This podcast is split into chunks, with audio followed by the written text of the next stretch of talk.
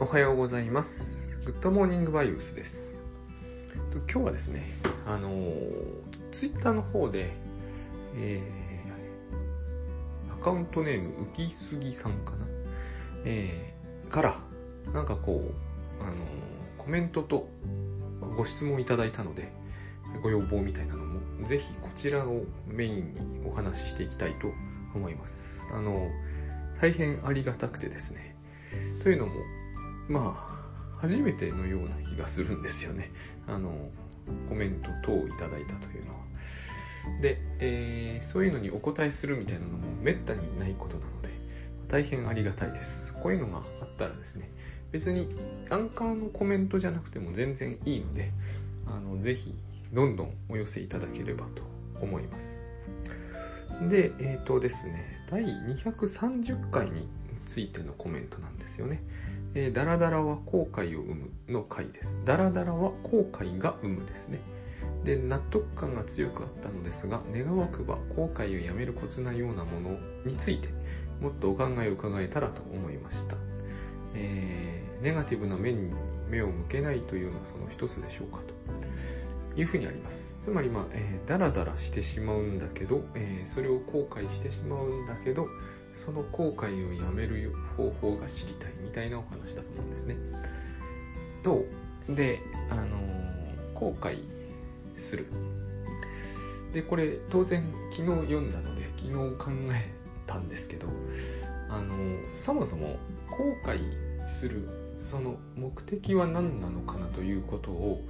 えー考えてみてほしいんですよ。後悔するには理由があって後悔した方がいいと思うから後悔してるんですね。後悔というのは誰しもが当然のようにする。ここでままず私たちの多くはつまずくんですね。こんなことをしてしまったら後悔するのが当然だっていう。この種の当然はえっ、とめったに当然ではないんですね。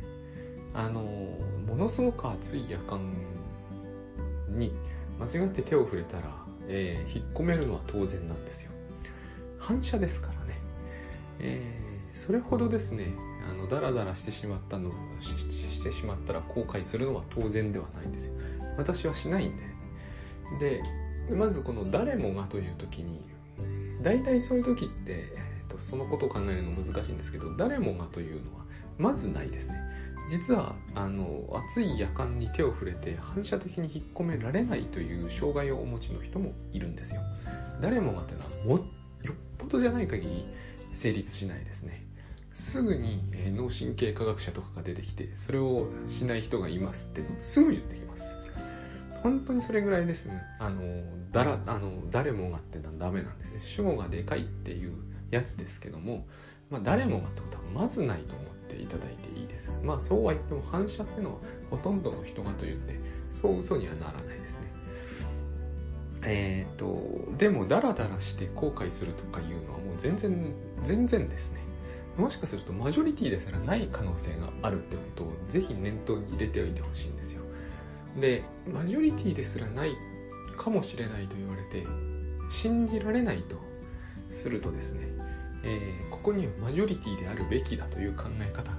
をお持ちだってことになります。つまり、えーダラダラしたら後悔するべきだと。であのー反省させると犯罪者になりますでも近い話してるんですけれどもあのまあそういう本があるんですけどね。その話もグッドモーニングバイブスでしましたが、えー反省にしても後悔にしてもあの一つですね、えーなんかの本みたいなんですけど、それをしない勇気っていうのをぜひ持ちたいなと思ってます。反省しない勇気。あと後悔しない勇気ですね。そういう意味では工夫とか方法というよりはですねもうそこは意思なんだと思うんですね、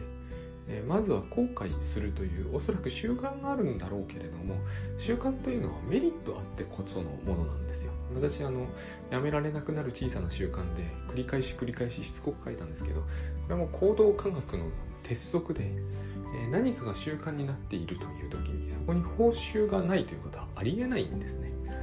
あのネズミがレバーを倒すのはチーズが出てくるからなんですよ。他の理由は一切、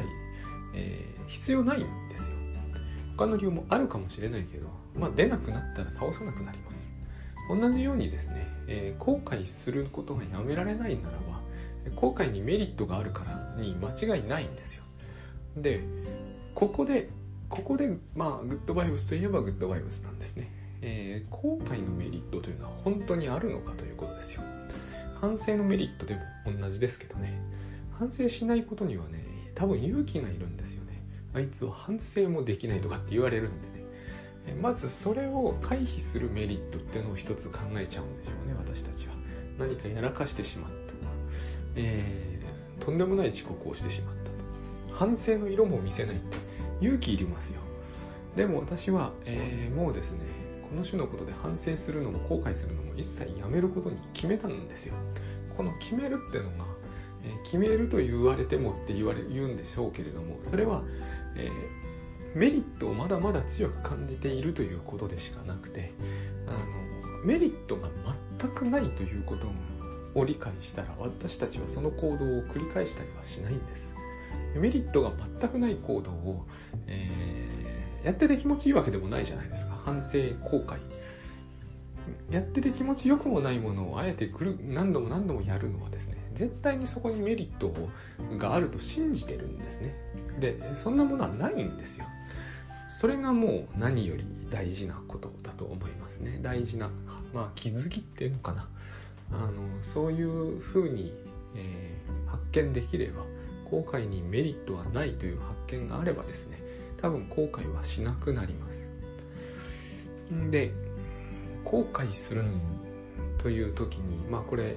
何に後悔するのかにもよって様々ですが今回はダラダラですから、まあ、ダラダラと時間を過ごしてしまったと、えー、一番手っ取り早いのは手っ取り早いのはですね過去というのは存在しないっていうあれなんですね。あれはグッドバイブスの専売特許ではなくてもう仏教以来だからもう3000年近く前から言われてきていることではありますがまあ、えー、過去は存在しないのです。ですから、えー、ダラダラをしたことをについて、えー、本当はこういう時間の使い方をするべきだったとか考えることのメリットは一つ目はまずそのような、えー、行為に意味はないということ。でもう一つはですね多分 PDCA 的な発想で最近あの PDCA では改善しないっていう記事を仕事のという、えー、ブログで書きましたけども PDCA 的に、えー、ダラダラしたということを後悔したり反省すればですね、えー、次回以降全く同じシチュエーションにおいてダラダラしなくなり、えー、例えばこうプログラミングの勉強をするだろう。これが嘘なんですね。まず全く同じシチュエーションというものは来ないからこれも、えー、グッドバイブスでも言われているマインドフルネスでもよく言う話。で仏教でも言ってきたこと。まあいろんなところで言われてますよね。だって全く同じシチュエーションで来ませんからね本当に。えっ、ー、と一番何が一番いいんですかね。あの空とか見てるとすぐ感じることではあるんですけどね。全く同じ空模様というのは見たことが本当はないんですよ。似たようなっていうのも相当嘘くさいんですよ。よく見るとあの似たような空だと思っていた空は多分ちっとも似てないんですよ。あの夢ってそうだと思うんですよね。夢というのはむしろこういう言い方をするじゃないですか。夢夜見る夢ですよ。あの寝てる時に見る夢ですがあのこういう夢前にも見たことがある。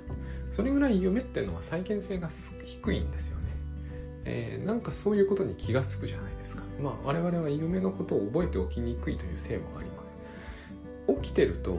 起きている時も夢を見ているようなものだというのもよくグッドバイブスで言う話だし、えーと、精神分析学ではビヨンっていう人がそのまんまのことを言ったんですよね。夢を起きていて夢を見られない人はすでに精神病だっていう言い方をしてます、えー、アルファ機能したのかな。その夢を見るというのは一つの能力であって、えー、精神障害が重度になると夢って見られなくなるんですよ。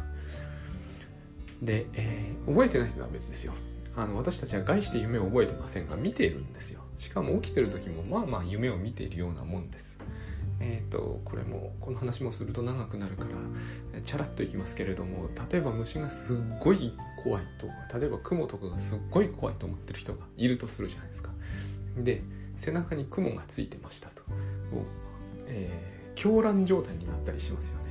それが夢ってものなんです。いや夢じゃなくて本当に雲は恐ろしいっていうかもしれないけど全ての人が背中についた瞬間に狂乱になるわけではないんですよ。このここでも同じですね。誰もがではないということ。当然でもないということ。もう一つですね。その人にしてみてところでですね赤ちゃんの0歳の時から雲が背中についてたら狂乱したかとしなかったんですよ。絶対に。つまりこれは雲というものが体につくのは大変おぞましいことだというイリュージョンをまあ意味付けなんですけどイリュージョンを持って初めてこの夢が見られるんですね。これは脳が私たちに見せてる夢に過ぎないんですよ。赤ちゃんは多分体中に雲がついていても、えー、狂乱状態にはなりませんね。なるのはそのお母さんですよ。そのお母さんの狂乱状態を受けて赤ちゃんがこの状態はおぞましいんだということを理解するんですね。そうして同じ夢を見るんですよ。えっ、ー、と話が飛びすぎると時間を食うので戻しますが、えー、これがダラダラというものがいけないんだというイリュージョン。夢ですね。私たちはそういう夢を見るようにしつけられたんです。間違いなく。子供はダラダラしたことを後悔なんて絶対しない。つまりご質問いただいたえっ、ー、とどなたでしたっけ？えー、浮杉さんもですね、えー、ダラダラをしたら後悔しなければいけないというふうにそういう夢を見るように教育されたわけですね。だからこそダラダラしたら後悔するんですよ。そのうちこれは誰もが当然するものだというふうになってしないとなると罪悪感を抱くからそれをしないには勇気がいると。でこの勇気を出すには出すほどのことだとは思えないからそれよりはダラダラを反省した方がいいような気がするからダラダラを反省したり後悔したりしちゃうわけですね。うんとここにはメリットがありますよね。社会の言うことを聞いているような感じがするというメリット。えー、とりあえずこういうことにしておけばそれでこの話は打ち切ることができるというメリットがあります。このメリットはメリットなのかってことなんですよ、えー、本当に、えー、ダラダラしてその都度その都度後悔していることによって、えー、それをやめると途端にこう社会からバッシングされるのか。多分そんなことはないんですよ。つまり、えー、後悔しないということ後悔するということのメリットは一つないんですよ。あると思ってたものもう一つは、えー、後悔することによって次回以降もっと価値のある時間の使い方ができるのかという話が残ってるんですけどこれもできないんですよ。できないからメリットは何にもないんですね。えっ、ー、とこのことを認識すればですね多分後悔するという習慣を断ち切ることができるでしょうと、私はそういうふうに考えてるんですね。でえっ、ー、とダラダラする代わりに何かをしたら、えー、あるいは今後ダラダラするというシチュエーションまあ似たようなシチュエーションね。似たようなシチュエーションすら二度と来ませんけどね本当は。でもまあ似たようなシチュエーションだと思い込んでるシチュエーションに入った時、えー、英語の勉強やプログラミングの勉強つまりもうちょっと言うとやりたくもないことをやる。えっ、ー、とですね質問は2番に続いて3番目にもありましてえー、最近は何をするにも面倒くさい気分のようなものにとらわれていますと、えー、最近こういう話をあの大橋哲夫さんと一緒に、えー、別のところでちょっとやってるんですけれどもあのタスクマの再生ボタンを公開しながら押してしまっていると。えっ、とですね、えー、何をするにも面倒くさい気分。まあこれつまりダラダラする代わりに、えー、やりたくもないことをやった方が自分にとってはいいはずだということなんだと思うんですけどこの話はですね本当は結構深いんですよね。えっ、ー、とだから回を分けて喋ることになるかなと思ってるんですけれどもあのー、私たちは、えー、お腹の中で、えー、羊水というところにいた時代があります。これは誰もがあるはず。まあほぼほとんど誰もがあるはず。お母さんのお腹の中にいたってことですね、えー、その時はえっ、と万能の存在でした。なぜ万能かというとやるべきことは全部できていたから。でそれに例えばあれですよ、えー、バーベルを上げられないとか論外ですよ。誰も用水の中にいる赤ちゃんにバーベルを上げさせようとはしないからやるべきことが全部できてればいいんですよ。つまり、えー、栄養がゲットできて何らかの形で排泄排泄するんですけどねしていて、生きてればいいんですよ。そしてそれで万能なんですよ。この万能は強いとかいうことではないしましてや一人で生きていけるということでは全然ないんですよ。これをですね、え、お母さんからの環境供給が十分であるというまた専門家はそういう言い方をするんですけどこれ環境供給してるのはお母さんですよね。だから万能なんですよ。私たちってこうやって生まれてきたんですね。で多分ずっとこうやって生きてるんですよ。えー、これがですね思春期の少年時代とか特にその少年だけじゃないと思うんですけどね。尺だから私は一人で生きてきたんだと思いたくなる時代がやってくるんですよ。多分これが独立する欲求なんだろうな。でもそんなはずはないんですよね。環境は自分で全部供給できてないですよね。えー、電気にしても電気ないと多分私たちの死にはしないかもしれないけれども、えー、生活しているやり方は今のようにはできっこないですよね。だいたい iPhone 使っちゃってますから今でも。あと水もそうですよね。自分で供給してないじゃないですか、えー、用水の時とほど至れり尽くせりではないかもしれないけど相当至れり尽くせりなんですよ。今の環境供給されてる供給されてる環境ってのは。でこれでもって初めて私たちはでもですね万能なんだと思うんですよ。あのやるべきことは多分全部やれてるんだと思うんですね。だからこういうことだと思うんですよ。他人に供給環境を十分に供給されて十分にっていうのをですね、えーと、ウィニコットっていう人はイナフグッドイナフって言ったんですけどね。グッドイナフってのは普通の使い方とちょっと多分違うんですよね。彼が使ったって。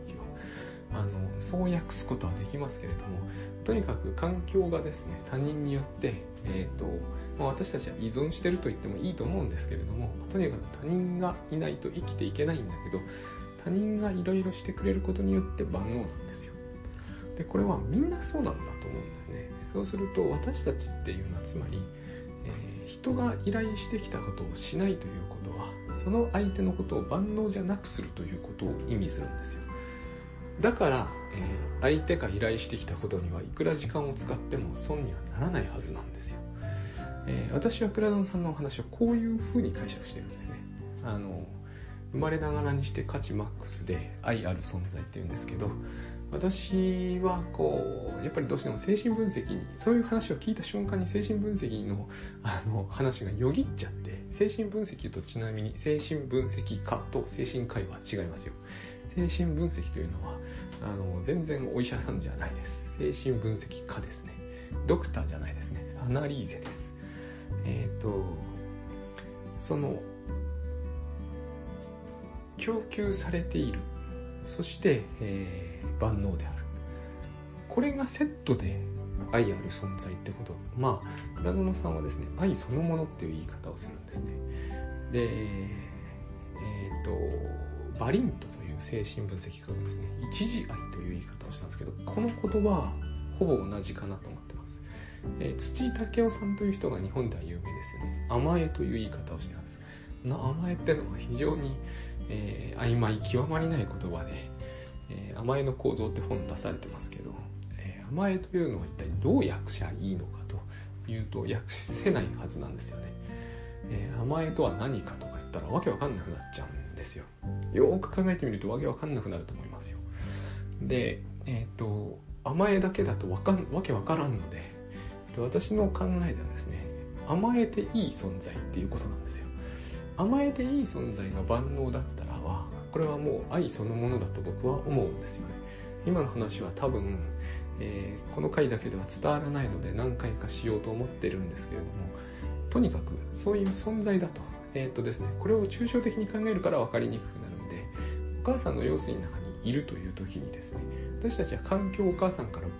全部供給されてますよね。万全ですよね。しかもやるべきことは全部できていて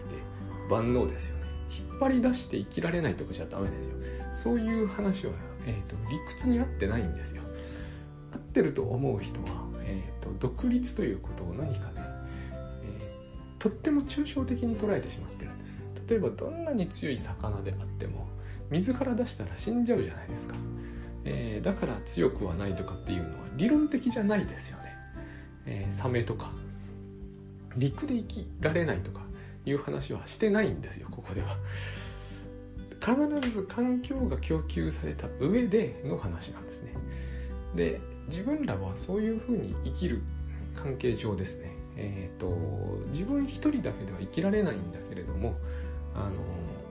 環境が供給されている限りにおいては万能なん万能でもあるんですね。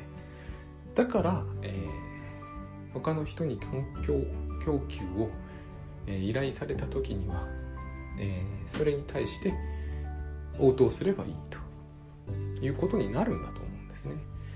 でここにですね時間をどう使おうと後悔が生じる理由はないはずなんですよ。つまり他人からの依頼に応えている限りは、えー、そのためにどんな何をしようとどのくらいしようと、えー、時間を大量に使おうとそのことが後悔を生む理由は何もないと思うんですね、えー、お母さんからの供給されている環境の中で生きていてでお母さんが何とかしてって言った時にその子がですねいやそれをすると、えー、時間や労力の無駄になるから自分は勉強してますっていうのはおかしいと思うんですねやっぱりね。なぜだって感じがしますよね、えー、どうしてもそうしなきゃいけない何か理由があるっていうならば、えー、ともかくとしてただしその場合多分後悔しないと思うんですね。後悔するというのは何かの価値観について、えーと、混乱が見られる。この混乱のことをグッドバイブスではイリュージョンっていうんだと思うんですでつまりそれは混乱なので、えーと、整理して考えれば消えてしまうはずだと。そういう考え方がありますね。でそうじゃないと。他人からの依頼ではないことで、えー、ないことをしています。そしてダラダラしています。でその時他人からの依頼はありませんでした。で他人からの依頼がなかったからツイッターを見てしまいました。後悔しています。私これ後悔する理由は何もないと思うんですね。えー、子供に対して環境を供給しています子供って環境供給してますよね。今うちの子はもう小学生ですけれども小学生だって環境は全部親が供給します。基本的には学校とかも社会も供給しますけどね。だから何か依頼されたらまあした方がいいと思いますよ。怒んないようにしてますけどもしなくてもね。ただした方がいいでしょうけれども、えー、依頼する必要がない時に何してようと構わないじゃないですか。本読んでいようと遊んでいようと構わないじゃないですか。これをなぜ後悔しなければならないのかと思うんです、えー、将来の依頼に応えるために、えー、スキルを磨いておくべきだっていう主張はあるかもしれないですけどえーと、そのスキルを磨いておかないと後悔するっていう主張は僕の中では、えー、甚だ不自然なものに感じるんです。第一例えば今うちの子がですね将来の依頼に備えて英語の勉強するとかしてもですねその将来には役立たないかもしれませんよね。自動翻訳とか自動通訳とか強烈に進歩して誰も全くにあの外国語を、えーと、2つも言語を操るとかしなくなっていったらそれは特殊技能に属しますよね。今で言うならば石板に文字を彫るみたいな。それはそういう技能が受け継がれるのまた 違う話してんな。やめよう。えっ、ー、とということで、えーと、そういうことはしない方がいいと。思うあしない方がいいわけじゃないけどしなくてもいいと思うんですよ。そうすると、えー、何してもって、えー、依頼に応えている限りにおいては後悔する理由にはならんと思うんですけどもね。それで大体どうかなと。で何をするにも面倒くさい気分っていうお話なんですけど結局これなんですよね。この何をするにもえー、めんどくさい気分というものが何なのかっていうのによってだから非常に、えー、違ってくるわけですね、えー、他人からの依頼であるということであればですねそれをするのが面倒だというのは何か混乱があります。そこにはきっとあります。えー、他人には例えば10分ならいいけど30分はダメだとかそういうのだとするとおかしいと本当は思うんですよね。なぜなら私たちは万能だから。万能だということはですねえっ、ー、と時間を惜しむ理由はないと思うんですよ。万能なのになぜ時間を惜しむのかと。しかも万能で一時愛であるということを考えるとですね、えー、万能であり同時に人に甘えていい存在ということになる。まあ一時愛というのは愛を願うって感じなんですけどね。愛されることを願うかな。うん。甘えに近づいてきたじゃないですか。ちなみにバリントという精神科医は確か土武雄のことを精神分析会に紹介した人だったような気がしました。ちょっとその辺若干曖昧ですけどすごくこの辺で近づいてくるんですよ。でえー、っとそそこでですねすごい大事な概念があって、まあ、これも概念的な用語になっちゃうんですけど規定欠損っていうのかな。なんかそのまた非常に分かりにくいんで後々に回しますがとにかく欠損という言葉が出てくるんですね。非常にそれが僕は大事だと思うんですけど倉園さんはよくこう、えー、何かが足りないとか欠けているというのはイリュージョンだっていう話をグッドバイブスでするんですよ。うんと私はこのスキルが足りないとかね、えー、そんなことはないんだっていう話なんですよこれは結局。イリュージョンだってことはそういうことですよね。ないものだから。この欠損も同じなんですよ。一時愛という存在においてえ欠損しているはずがない。欠損しているというイリュージョンを取るために精神分析をするんですよ。そういう流れなんですね。つまり欠損というイリュージョンにとらわれてしまうと、えー、混乱が生じるので、まあ、それを、精神障害の一種とみなすんだけどもこれを取り除けばですねつまりそんなものはイリュージョンだということに、えー、当人が気づくことができれば病気は治るという考え方なんです何をするにも面倒くさいという時に私たちはきっと何かが不足していると感じているんだと思うんですね。えー、2つしかないと思うんですよ。それは依頼であるとするとやる必要があるんですね。その際において、えー、依頼をするというの私たちが、えー、万能であり相手を万能で荒らしめるためにしないわけにはいかないことなんです。相手が万能じゃない方がいい理由って何もないと思うんですねで自分は万能であるということは、えー、しかも愛されることを願ってるということはあの依頼に応えるということがその存在理由そのものみたいになってるんですよこれを跳ねつけるという理由必要あるとするともうそれはよっぽどの理由になってくると思うんですねでそれはないんじゃないかっていうのが一つともう一つはで依頼じゃないことをするのが、えー、面倒くさい気分だというならこれはしないことですよね。えー、っと私たちはつまり言ってみれば依頼に応えるために生きてるわけですよ。えー、っとこれがですねどうしてもこの依頼に応えるために生きているということを社会の中だけで換算しようとするからなんかこうすごく校長先生のお話みたいに聞こえるんですけどそういうことではなくて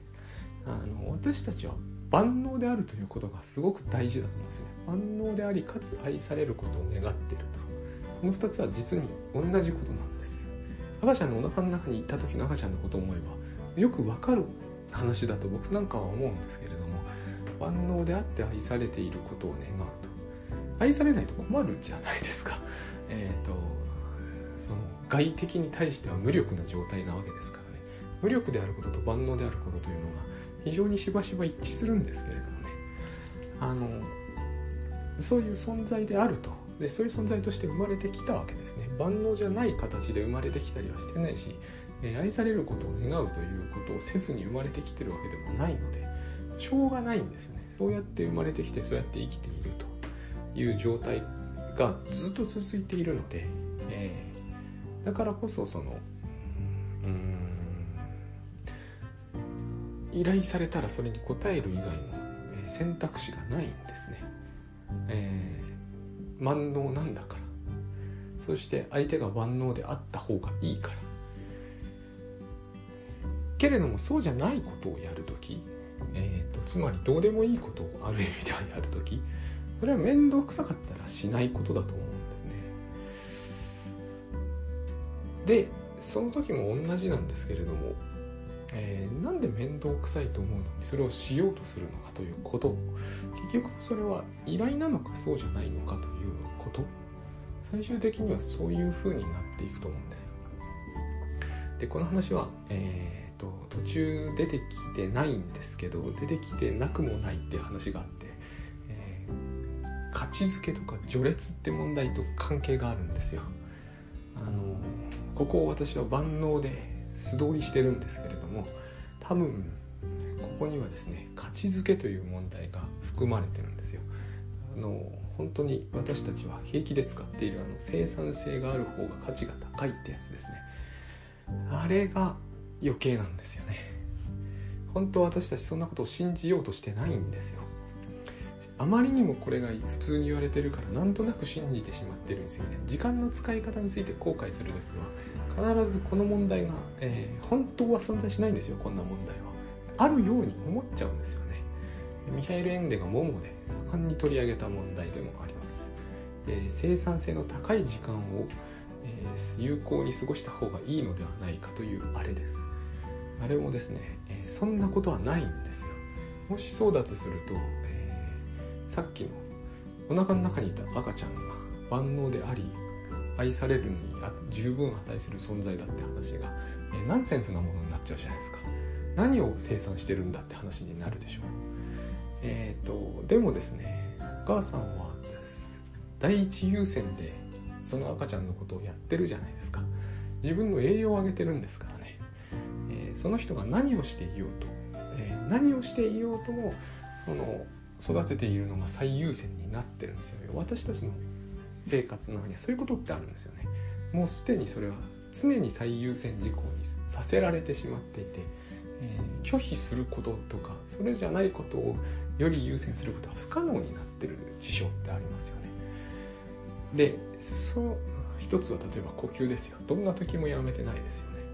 あるいは物を見ること。これもどんな時もやめてません。そういうことをしているという意識がないことありますけどね。でも例えばどんなに大事な仕事をしている時でも、えー、呼吸と物を見ることはそれに先駆けてやってしまうでしょう。そういうことってあるんですよ。私たちは。最最優先事項に固定されている出来事。しかもそれは無視していいとでも思ってるんですよ。私たちは。でもですね、えーと、目が見えなくなったりすることあるんですからね。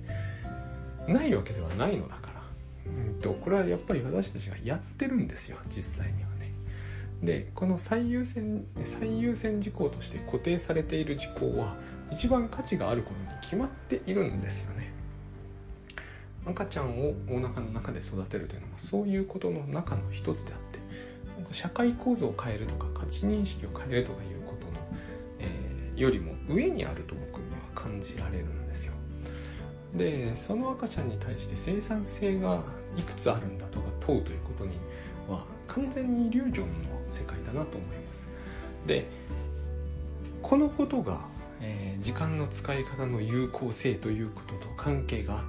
てでその問いそのものが実際は、えーと、イリュージョンなんですけれども、えー、この話も何度もしておりますけれども、えー、なかなか簡単に受け入れられないということだと思うんで今日は違うアプローチをしてみたわけです後日またそのアプローチでもやってみます。で、えー、ただ結論として押さえておいてほしいのは人の依頼だったらばですねそれにどういう時間どういう体力どういうリソースの使い方をしてもつまり無期限無制限に突っ込んでも後悔する必要は多分ないし本当は後悔しないはずです。で依頼でないならばやんなければいいと。そういうことになります。